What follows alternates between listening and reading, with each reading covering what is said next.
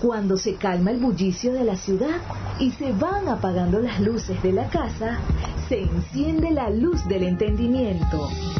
Desde este momento comienza Puerto de Libros, Librería Radiofónica, programa que contiene todos sus elementos tipo A. Puede ser escuchado por niños, niñas y adolescentes sin la supervisión de padres, madres o representantes.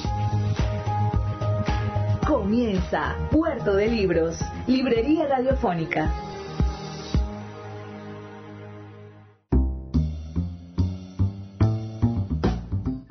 Bienvenidos a Puerto de Libros, Librería Radiofónica. Les habla Luis Peroso Cervantes, quien de lunes a viernes de 9 a 10 de la noche trae este programa a través de la 88.1 Radio Fe y Alegría de Maracaibo para que ustedes tengan la posibilidad de encontrarse con la lectura, con el conocimiento, con esas embarcaciones maravillosas, esos barquitos de papel que llamamos libros. No todos los días los libros se acercan a nosotros. Yo de verdad no puedo saber qué tan fría, oscura y lúgubre es una casa sin libros, porque siempre he tenido libros a mi alrededor. Pero si alguno de ustedes necesita un libro en su vida, los invito a que lo busquen, porque los libros producen esa luz que no es capaz de apagar ni siquiera el peor de los bajones eléctricos, que no es capaz de cegar la noche más oscura. La luz de los libros es la luz del futuro, del pasado, del presente, es la luz de la humanidad, la luz del entendimiento, la luz que nos permite hacer posible que nuestros genes y nuestras ideas permanezcan mucho más allá de nuestra vida, de nuestro día a día. Así que ahora que estamos luchando contra un ser microscópico, ese, ese virus COVID-19, ese coronavirus que se ha llevado a tanta gente, ¿no? Y nos ha mostrado esas imágenes morbosas, mórbidas, terribles, de, de las grandes morgues del mundo, de morgues improvisadas, ese gran problema de, de, los pueblos que no tienen suficientes salas velatorias o de las familias que no pueden velar a sus, a sus familiares por culpa de la enfermedad. En el medio de todos estos días tan, tan difíciles, yo siento que nosotros tenemos la oportunidad de encontrarnos, de, de hacer posible que el, que lo humano permanezca. Es decir, no olvidarnos que la vida pasa, pero lo humano permanece. Y nosotros somos responsables, corresponsables de que lo humano siga. De que cada uno de nosotros pueda dejar un granito de arena en la consecución del espíritu humano. Lo hermoso es lo que nos pertenece a todos. Y y por mucho que, pensemos que, esto es un castigo divino o, que la naturaleza se está vengando, todas esas son patrañas, porque esta es una peste más estamos superando, es una peste más de las que ha vivido la humanidad, ya hemos vivido varias plagas y esta va a ser otra que vamos a superar airosos y vamos a continuar construyendo las cosas maravillosas que la humanidad construye.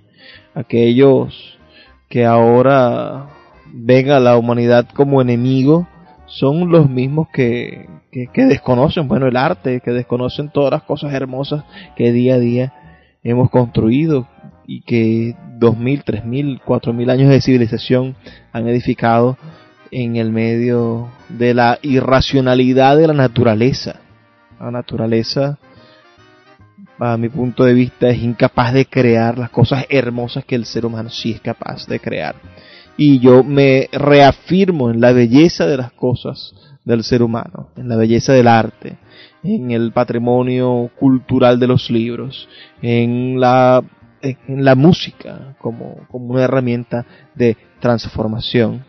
Hoy vamos a tener nuestro programa 115, 115 programas que hemos ido llevando este mensaje cultural a la ciudad de Maracaibo, nuestra ciudad que ahora está un poco desolada, pero sin duda es una ciudad solarizada, culta, divina, llena de todas las cosas que queremos que permanezca llena.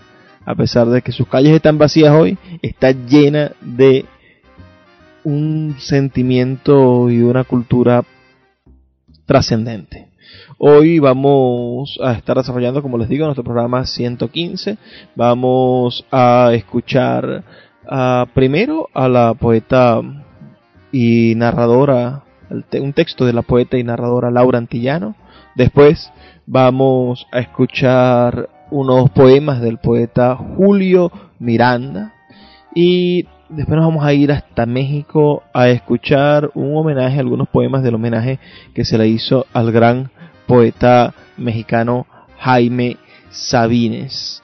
Ese va a ser el menú de hoy. Espero que lo disfruten. Antes de comenzar, les dejo los mensajes que tienen para nosotros nuestros anunciantes, esas personas maravillosas que hacen posible que Puerto de Libros, Librería Radiofónica, llegue a sus hogares de lunes a viernes, de 9 a 10 de la noche, por la señal de la 88.1 Radio Fe y Alegría de Maracaibo.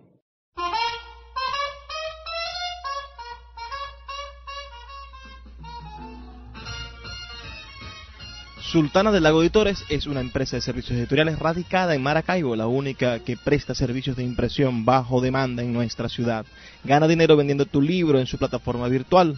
No necesitas invertir en grandes tirajes. Tus lectores podrán leerte a la vuelta de un clic y obtendrás regalías. Por ello, su eslogan dice, escribimos, corregimos, diseñamos, editamos, difundimos, vendemos y hasta cobramos por ti.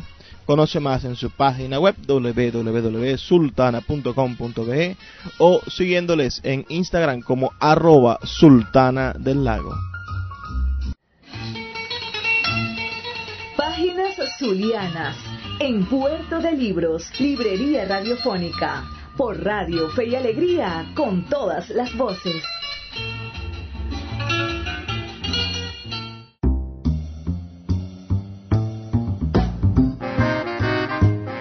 Hoy en Páginas Zulianas estaremos leyendo un breve texto de Laura Antillano, el pórtico del libro Aticos, Casa número 20, un corto pero maravilloso libro de relatos que fue editado por la Dirección de Cultura de la Universidad del Zulia. Eso por allá, por el año, vamos a ver qué fecha tiene en el colofón, el año 1975 y que pronto Sultana del Auditorio se estará reeditando para todo el mundo. Este libro es de la autoría de Laura Antillano, Laura Mercedes Antillano Armas, que nació en Caracas en 1950, pero que se crió desde niñita en Maracaibo. Es una zuliana, es licenciada en Letras en la Universidad del Zulia, magíster en Literatura Venezolana, profesora universitaria, artista escénica, ya que es titiritera, y como escritora ha desarrollado, se ha desarrollado como novelista, cuentista, ensayista, poetisa también, tiene poesía escrita, uh, también ha escrito dramaturgia, ha escrito guiones para cine y televisión. Esa es Laura Antillano, una de nuestras más grandes escritoras. Con ustedes, este texto del libro Aticos, casa número 20. Espero que sea de su agrado. Recuerden que pueden escribirnos al 0424-672-3597 para darnos sus comentarios. Aticos, casa número 20. Eran días de corretear por el monte y revisar los nidos de las gallinas para recoger los huevos en un canasto. Los árboles de fruta, como aquí, siempre cargaban, y si no era temporada de mangos, era de ciruelas, de toronjas, de guayabas, de nísperos, de zapotes. Me gustaba ese olor de monte y ver ordeñar las vacas y mi papá, tan serio, revisando todas las cosas de Garabulla. Cuando nació María y cuando nació Petra, a mí me mandaron a corretear entre los árboles y yo esperaba entre los pastos. La vida era más sencilla y uno no se enteraba de nada más de lo que pasaba en Garabulla y de los cuentos de los viejos que se acordaban de lo que había pasado antes. Me llamaban, venite Lolola, que tenéis una hermanita nueva, venite para que la veáis. Y yo corría con todas mis fuerzas. Entonces me enseñaban una cosita rara envuelta en trapo y esa era Petra, o María, o era cualquiera de los otros que murieron después. Papá pensó que crecíamos y no veíamos a nadie. Ni había escuela ni otra cosa. Y comenzó a preocuparse, que si íbamos a crecer montunas, que no era vida para unas muchachas, que Maracaibo estaba creciendo y llegaba mucha mercancía de afuera, y gente nueva y palabras, y dale que dale con la cuestión. Mamacita dudaba, pero estaba pensando. Y tanto dieron que al fin se recogieron las cosas, se negoció el hato y nos vinimos a vivir a Maracaibo la casa número 20 frente a la Coca-Cola, a la subida de los aticos. En la esquina vivía Anadelia y más abajo Edwa y Lena, la señora Rosa y Arquímedes, porque Gaudeliana era vecina de al lado. Este, Arquímedes, cuando era niño se enamoró de Gaudelina. Te lo conté. Cuando ella salía por las mañanas con ese olor de lavanda y almidón, su vestido bien compuesto, sus cabellos recogidos y ese andar de muchacha, él la esperaba y la miraba, la miraba mucho. Tenía seis años cuando le llevó la primera serenata. Además le inventaba poemas y la pensaba su novia sin que ella hubiera recibido propuesta alguna. Gaudelina se reía un día le dijo, viéndolo tan embelesado, que le gustaría ponerse chiquitica para hablarle. Y él no olvidó jamás esas palabras. Fue como una tarde de fiesta. En ese entonces la casa tenía siempre aroma de fiesta. Los Medina venían a tocar gaita y contradanza. El 31 de diciembre se reunía toda la gente de la cuadra en la salita de adelante. Arroz con leche, empolvoreado de canela, dulce de lechosa, ponche crema hecho por Lolola, que usaba su trenza enrollada en lo alto de la cabeza. Mamacita fumaba bandera roja y cantaba la flor de La Habana. En esas se aparecía el portero de la Coca-Cola a darnos el abrazo del fin de año. Era muy raro porque el resto del año se mantenía silencioso y distante nos veía como si fuera siempre la primera vez. Y no se le escapaba ni siquiera un buenos días. El 31 era distinto. Llegaba a la puerta muy emperifollado, con la seguridad de que sería rodeado de atenciones y la gran cena. Ayaca, pan de jamón y especies, dulce de lechosa, gaita y conversación oíamos en la radiodifusora Maracaibo las canciones de Armando Molero. La suegra, el día de tu cumpleaños, el cocotero, el estudiante. Eran los árboles de aquel patio. Los caleidoscopios que inventaba Manuel Áñez para venderlos en el mercado viejo. El traje blanco impecable de Jesús León. Las sillas en el porche para disfrutar de las tardes frente al portón de arabescos, la fábrica de caramelos, el teatro varal con la compañía de comedias del Mocho Marín, el malecón y esos barcos que siempre se van o que siempre llegan. Bueno, ese es el texto, el pórtico, ¿no? La, la manera en la que comienza a narrarse esta historia del librito uh, Aticos Casa número 20, el primer texto que lleva el mismo nombre, Aticos Casa número 20. Después leemos el texto La compañía del Mocho Mario presenta Recaute en San Mateo. Después vamos a leer el texto Cine de Acobrito. Y después está el texto El Achón de Garabulla. ¿no? Eh, tiene otros textos, siguen los textos, voy a, voy a numerarlos. Aquí está Los celos de Carmita es el siguiente, después el traje blanco con bordes azules y a ver qué más. No tiene índice este libro, por eso estoy revisando página por página. Tranvía de sangre y creo que ese es el último texto de este hermosísimo libro que vamos a estar nosotros reeditando en Sultana del Lago Editores. Si les ha gustado, escríbanos al 0424-672-3597 o a nuestras redes sociales arroba librería radio en Twitter y en Instagram. Vamos a hacer una breve pausa y ya volvemos con más de Puerto de Libros, Librería Radiofónica. El poeta Luis Peroso Cervantes le acompaña en Puerto de Libros, Librería Radiofónica, por Radio Fe y Alegría, con todas las voces.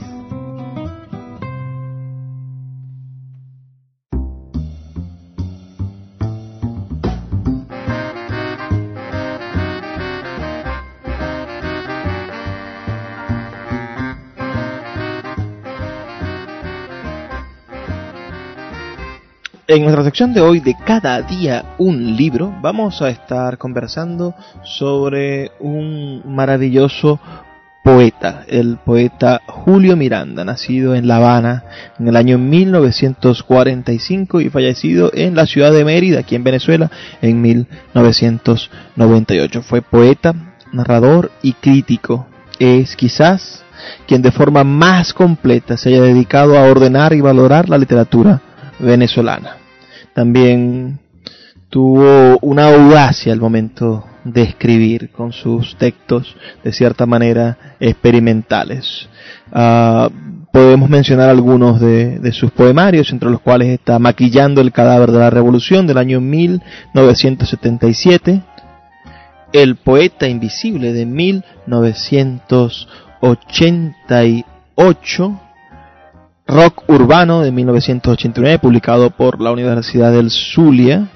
Y también podemos agregar a esa lista Así cualquiera puede ser poeta de 1991. También eh, en el año 2000, gracias al, al, apoyo de como editor del maestro Antonio López Ortega, bueno, pudimos ver la obra narrativa también de Julio Miranda publicada. Alguna vez tuve en mi mano un libro publicado por el CONAC y en coedición con el con la Cinemateca Nacional donde estaban las críticas de cine que escribía Julio Miranda. Su historia de la literatura venezolana, su crítica al proceso literario, se estudia bueno, en nuestra escuela de letras y allí podemos encontrar un hombre que de verdad se preocupó por transformar la, la mitología de nuestra literatura venezolana, por, por decir quién es quién en nuestra literatura venezolana, por darle orden real a, a, esa literatura que de cierta manera siempre ha estado velada entre las sábanas de, de la concubina Caracas, de esa, de esa Caracas gigantesca a la cual debían asistir los escritores para poder ser escritores nacionales. No, Julio Miranda entendía que habían grandes escritores que estaban destinados en sus ciudades, arraigados a su, a su, a la pelambre de, de su terruño y que no necesitaban vivir en Caracas para ser escritores nacionales. Y él se dedicó buena parte de su vida a, a crear una buena literatura en ese sentido. Como ustedes sabrán, bueno, nació en La Habana en el 77 y, y fue un hombre que, que escapó del, del, de la tragedia cubana, escapó de, de la manera en la que su familia, bueno, vivía en condiciones que no eran dignas para él. Este, este libro, el, el Maquillando el cadáver de la revolución de 1977, es una obra maestra.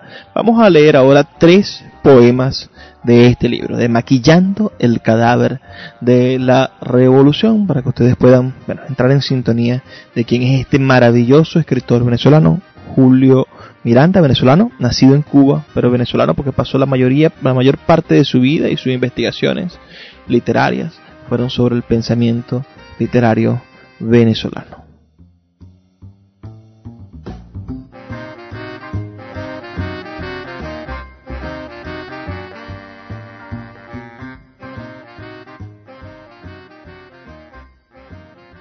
Él escribe un poema exagerando sentimientos frente a la máquina de escribir, metálico, brillante, digo, ardiente, fríamente audaz, porque está solo. porque nadie lo ve manipular la máscara, ponérsela y reflejarse en el papel. La marioneta del terror salta de tecla en tecla, escribe. Los amigos, colgando de los hilos, se animan y aquella mano plácida pasea la punta del cigarrillo por los cuerpos. Él prepara con sospechosa actitud el decorado. Vaso de vidrio a la derecha, cenicero a la izquierda, la música, la luz por todas partes, la máquina en su frente, más allá, la ventana, las fachadas desiertas evocando una vaga catástrofe. T-Rex canta Children of the Revolution y Polnareff repite Nus iruns tua de paradis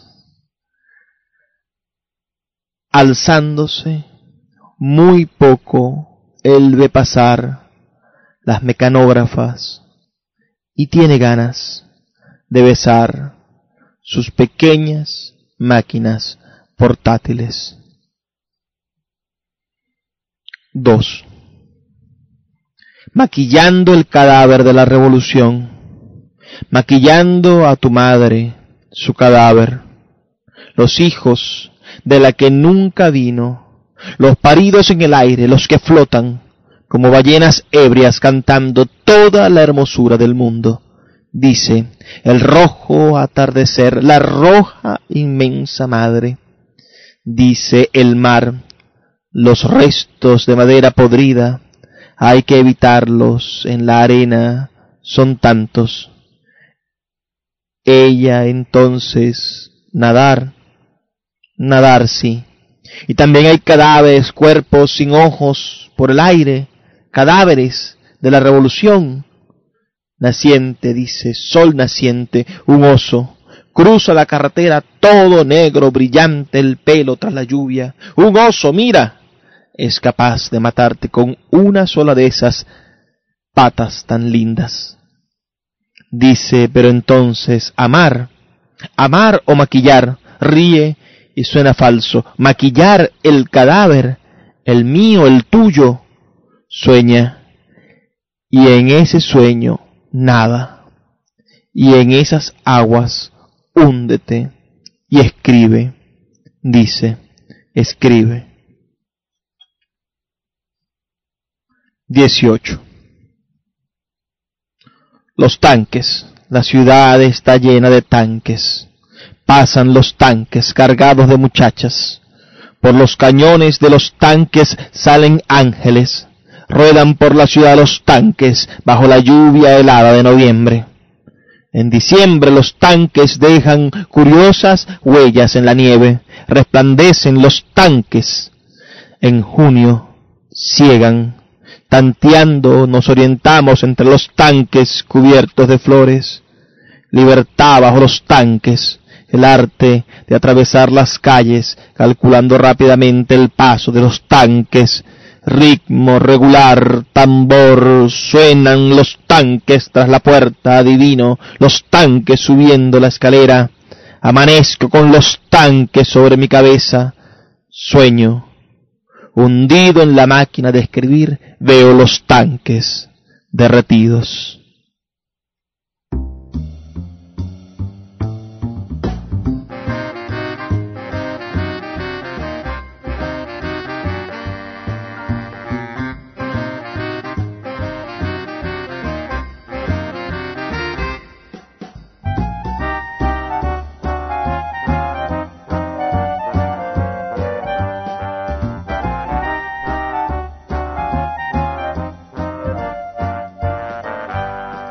¿Qué les parecieron esos tres estupendos poemas del libro Maquillando el cadáver de la revolución del escritor cubano, cubano-venezolano, me gusta pensar, Julio Miranda? Este libro es del año 1977. No piensen que tiene alguna referencia con los tanques que han salido este año y el año pasado por nuestras calles. Ah, son otros tanques son otros tanques, pero siempre ojalá pudiéramos ver todos los tanques derretidos, porque los tanques son instrumentos mortales, son, son armas, y esas armas han sido diseñadas precisamente para atacar. La defensa también es un ataque. También hay muertos en la defensa. Así que cualquier excusa de portar un arma creo que es negativa. Nosotros debemos de buscar las soluciones sin las armas. Ojalá pudieran ser derretidos todos los tanques y ver en ese sueño de Julio Miranda los tanques derretidos. ¿Qué les pareció? Por favor háganmelo saber al 0424 672 3597 0424 672 3597 o en nuestras redes sociales arroba librería radio en Twitter y en Instagram. Esto es necesario para nosotros, la retroalimentación, tener el, el, feedback, saber qué piensan ustedes de lo que estamos haciendo. Vamos a escuchar otro poema del, del, poeta Julio Miranda, que como saben, les dije, nació en La Habana en el año 1945. Estuvimos ahorita escuchando los poemas de Maquillando el cadáver de la revolución, editado por Fundarte en Caracas en 1977, pero ahora vamos a escuchar otro poema del, poeta Julio Miranda. Este poema tiene como título Discurso a medianoche. Discurso a medianoche. Es un poema verdaderamente espectacular. Es del libro Fuera del Paraíso, publicado por Montevideo Editores en el año 1970. Vamos a escuchar entonces este discurso a medianoche de Julio Miranda.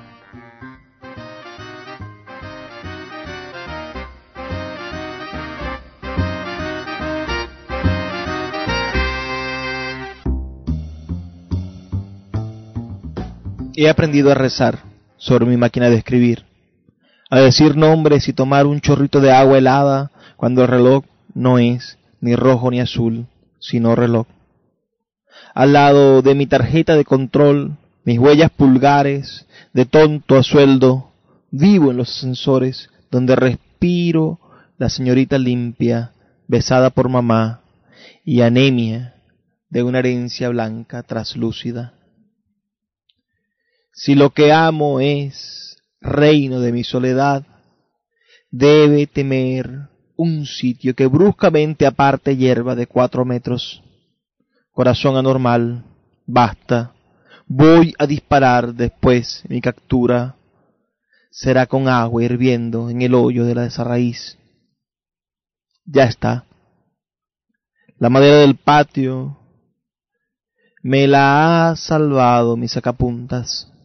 La regla de cuarto grado, la tabla de multiplicar. Mi maestro es un viejo enigma de cuyo sueldo muere su familia. Por fin llegaste, amiga, a tu costumbre me siento bien.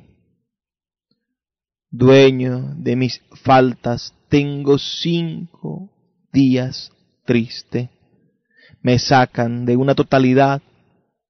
Se han empeñado en asignarme amo al que he de matar por repulsivo, estrangulado como un triángulo en la nuca.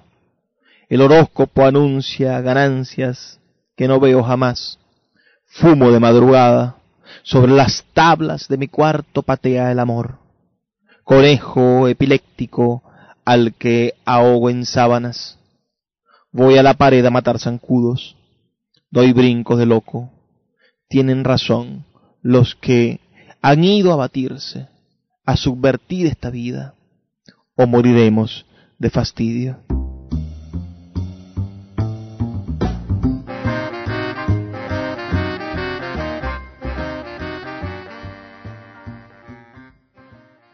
Sí, señores, escuchamos entonces ese discurso de madrugada de Julio Miranda, poeta cubano nacido en 1945 y fallecido aquí en Venezuela en el año 1998.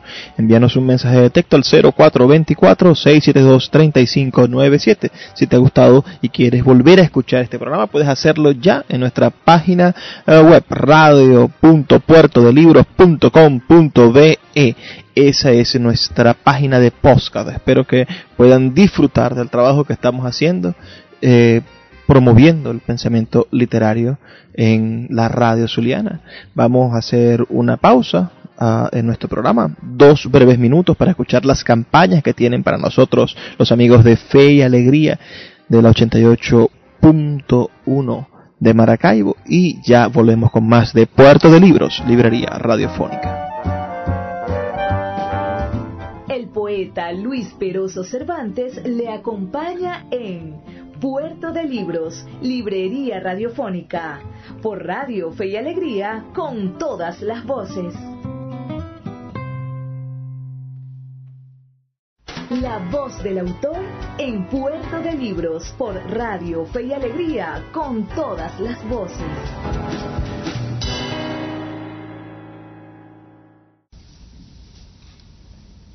Los amorosos callan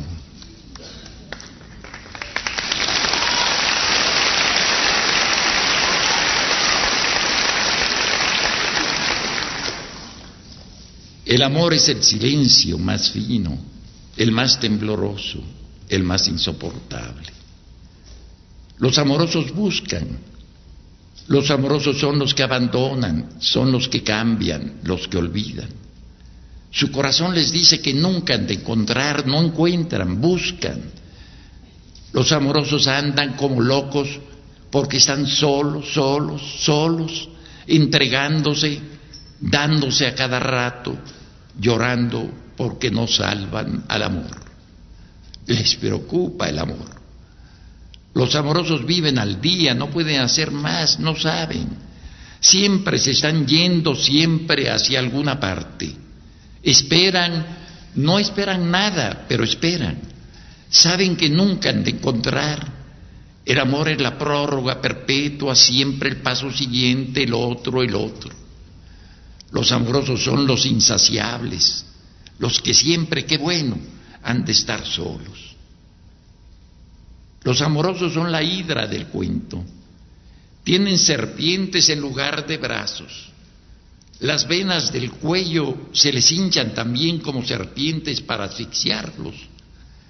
Los amorosos no pueden dormir porque si se duermen se los comen los gusanos. En la oscuridad abren los ojos y les cae en ellos el espanto. Encuentran alacranes bajo la sábana y su cama flota como sobre un lago.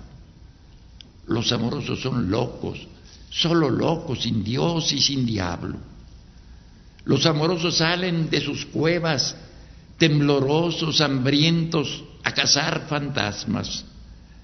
Se ríen de las gentes que lo saben todo de las que aman a perpetuidad verídicamente, de las que creen en el amor como en una lámpara de inagotable aceite. Los amorosos juegan a coger el agua, a tatuar el humo, a no irse. Juegan el largo y triste juego del amor. Nadie ha de resignarse. Dicen que nadie ha de resignarse los amorosos se avergüenzan de toda conformación. Vacíos, pero vacíos de una otra costilla, la muerte les fermenta detrás de los ojos y ellos caminan, lloran hasta la madrugada en que trenes y gallos se despiden dolorosamente. Les llega a veces un olor a tierra recién nacida, a mujeres que duermen con la mano en el sexo complacidas, a arroyos de agua tierna y a cocinas. Los amorosos se ponen a cantar entre labios una canción no aprendida y se van llorando, llorando la hermosa vida.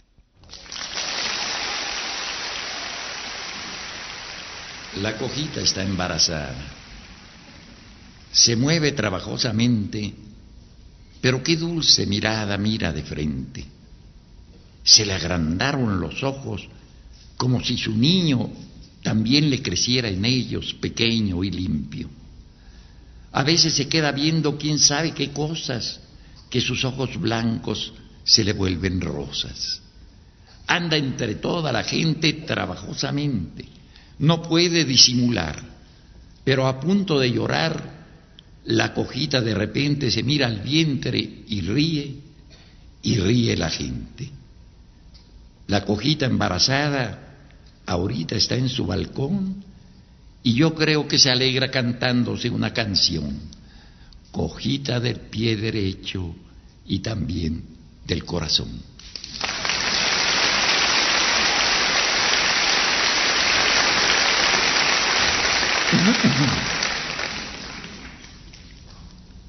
Habría que bailar ese danzón que tocan en el cabaret de abajo. Dejar mi cuarto encerrado y bajar a bailar entre borrachos. Uno es un tonto en una cama acostado, sin mujer, aburrido, pensando, solo pensando. No tengo hambre de amor, pero no quiero pasar todas las noches embrocado, mirándome los brazos, o apagada la luz, trazando líneas con la luz del cigarro. Leer o recordar, o sentirme tufo de literato, o esperar algo. Habría que bajar a una calle desierta y con las manos en las bolsas, despacio, caminar con mis pies e irles diciendo uno, dos, tres, cuatro este cielo de México es oscuro, lleno de gatos, con estrellas miedosas y con el aire apretado. Anoche, sin embargo, había llovido y era fresco, amoroso, delgado. Hoy habría que pasármela llorando en una acera húmeda al pie de un árbol o esperar un tranvía escandaloso para gritar con fuerzas bien alto. Si yo tuviera un perro, podría acariciarlo. Si yo tuviera un hijo, le enseñaría mi retrato o le diría un cuento que no dijera nada, pero que fuera largo. Yo ya no quiero, no. Yo ya no quiero seguir todas las noches vigilando cuándo voy a dormirme, cuándo.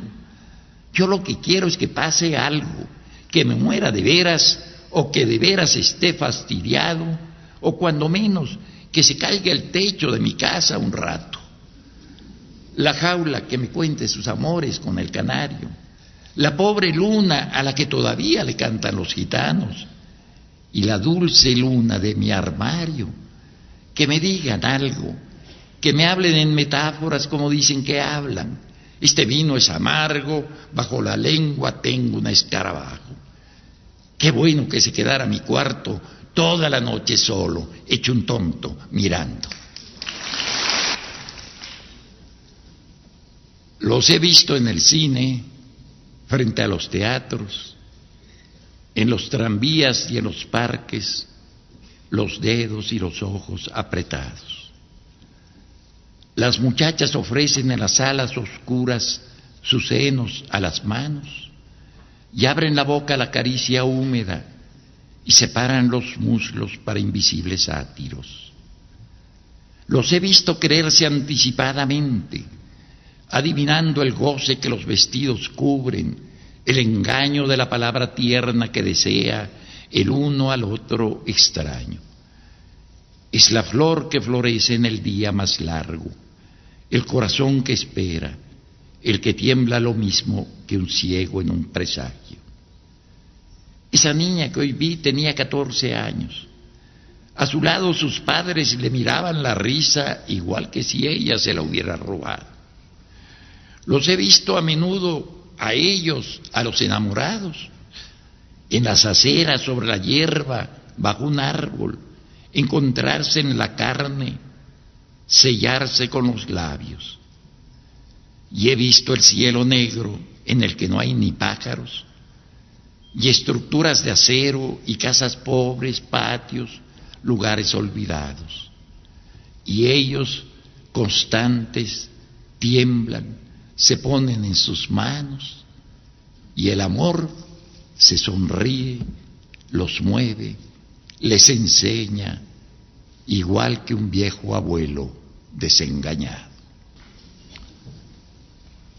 Amanecí triste el día de tu muerte, tía Chofi pero esa tarde me fui al cine e hice el amor.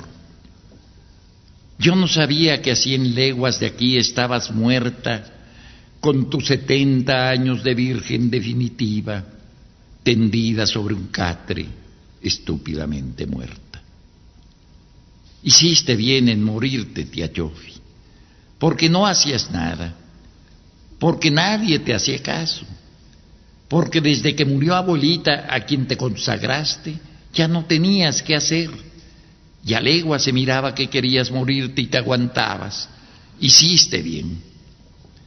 Yo no quiero elogiarte como acostumbran los arrepentidos, porque te quise a tu hora en el lugar preciso, y harto sé lo que fuiste, tan corriente, tan simple, pero me he puesto a llorar como una niña porque te moriste. Te siento tan desamparada, tan sola, sin nadie que te ayude a pasar la esquina, sin quien te dé un pan. Me aflige pensar que estás bajo la tierra tan fría de Berriozábal, sola, sola, terriblemente sola como para morirse llorando. Ya sé que es tonto eso, que estás muerta, que más vale callar. Pero ¿qué quieres que haga si me conmueves más que el presentimiento de tu muerte? Ah, jorobada Tiachofi, me gustaría que cantaras o que contaras el cuento de tus enamorados. Los campesinos que te enterraron solo tenían tragos y cigarros y yo no tengo más. Ha de haberse hecho el cielo ahora con tu muerte y un Dios justo y benigno ha de haberte escogido. Nunca ha sido tan real eso en lo que creíste. Tan miserable fuiste que te pasaste dando tu vida a todos. Pedías para dar desvalida y no tenías el gesto agrio de las solteronas porque tu virginidad fue como una preñez de muchos hijos. En el medio justo de dos o tres ideas que llenaron tu vida, te repetías incansablemente y eras la misma cosa siempre. Fácil como las flores del campo con que las vecinas regaron tu ataúd. Nunca has estado tan bien como en ese abandono de la muerte. Sofía Virgen, antigua, consagrada, debieron enterrarte de blanco en tus nupcias definitivas. Tú que no conociste caricia de hombre, y que dejaste llegaran a tu rostro arrugas antes que besos. Tu casta, limpia, sellada, debiste llevar a Zares tu último día. Exijo que los ángeles te tomen y te conduzcan a la morada de los limpios. Sofía Virgen, vaso transparente, cáliz, que la muerte recoja tu cabeza blandamente y que cierre tus ojos con cuidados de madre mientras entona cantos interminables. Vas a ser olvidada de todos, como los lirios del campo, como las estrellas solitarias. Pero en las mañanas, en la respiración del buey, en el temblor de las plantas, en la mansedumbre de los arroyos, en la nostalgia de las ciudades, serás como la niebla intocable, hálito de Dios que despierta. Sofía Virgen, desposada en un cementerio de provincia con una cruz pequeña sobre tu tierra. Estás bien allí, bajo los pájaros del monte y bajo la hierba que te hace una cortina para mirar al mundo.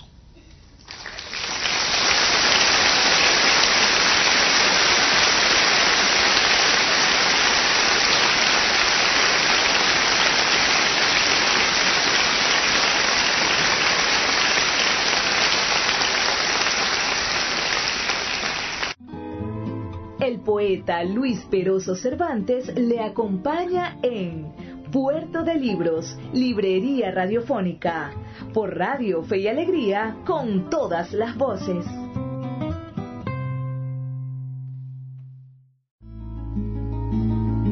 Escuchas Puerto de Libros, Librería Radiofónica, por Radio Fe y Alegría, con todas las voces.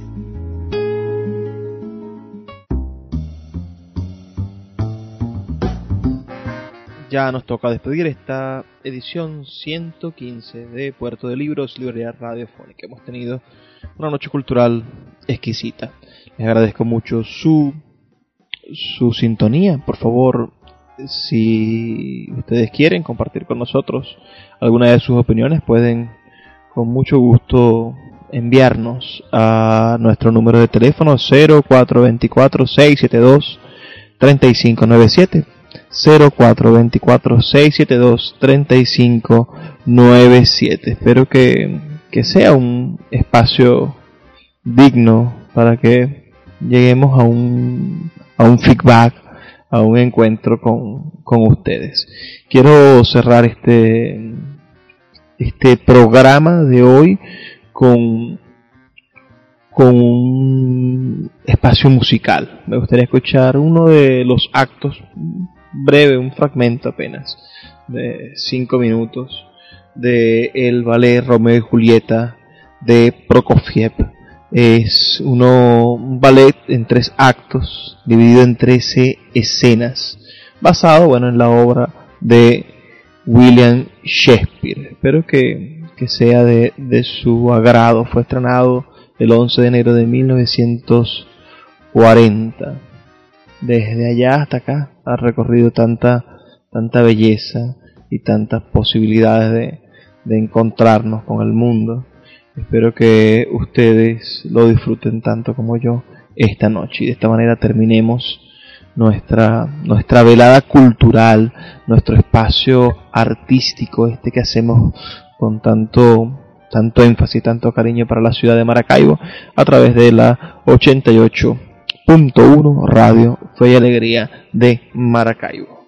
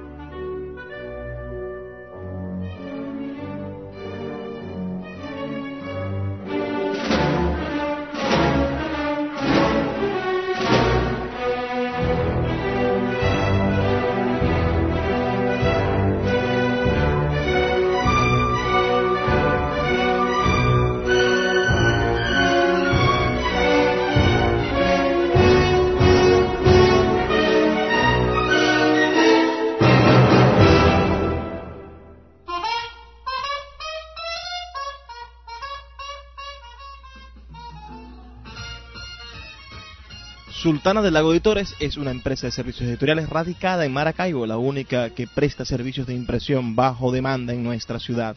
Gana dinero vendiendo tu libro en su plataforma virtual. No necesitas invertir en grandes tirajes. Tus lectores podrán leerte a la vuelta de un clic y obtendrás regalías. Por ello, su eslogan dice, escribimos, corregimos, diseñamos, editamos, difundimos, vendemos y hasta cobramos por ti. Conoce más en su página web www.sultana.com.be o siguiéndoles en Instagram como arroba sultana del lago. Ahora sí llegamos al final de nuestro programa. Ha sido un placer trabajar para ustedes, tener este brevísimo pero intenso recorrido por el mundo de las letras y los libros. Estuvimos en Puerto de Libros, Librería Radiofónica. Les habló Luis Peroso Cervantes, quien de lunes a viernes de 9 a 10 de la noche les trae este espacio por la señal del 88.1 Radio Fe y Alegría de Maracaibo. Y los dejo con el mensaje que siempre me gusta dejarles, esta invitación a ser felices. Por favor, sean felices, lean poesía.